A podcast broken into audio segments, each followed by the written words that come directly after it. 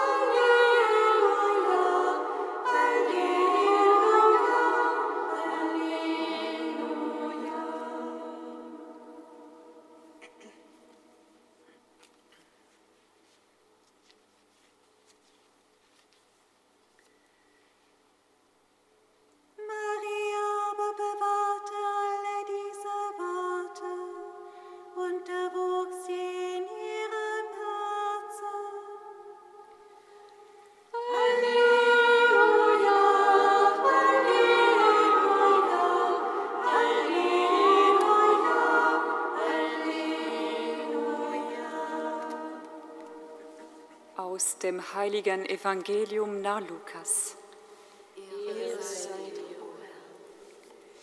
In jener Zeit eilten die Hirten nach Bethlehem und fanden Maria und Josef und das Kind, das in der Krippe lag. Als sie es sahen, erzählte sie von dem Wort, das ihnen über dieses Kind gesagt worden war. Und alle, die es hörten, staunten über das, was ihnen von den Hirten erzählt wurde. Maria aber bewahrte alle diese Worte und erwog sie in ihrem Herzen. Die Hirten kehrten zurück, rühmten Gott und priesen ihn für alles, was sie gehört und gesehen hatten, so wie es ihnen gesagt worden war.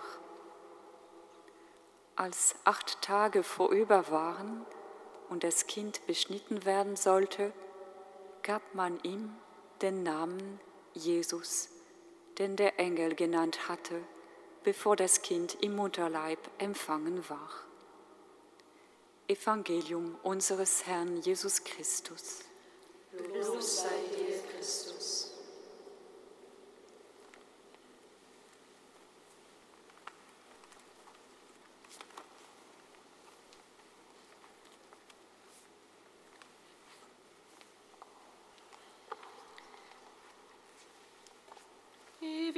свой.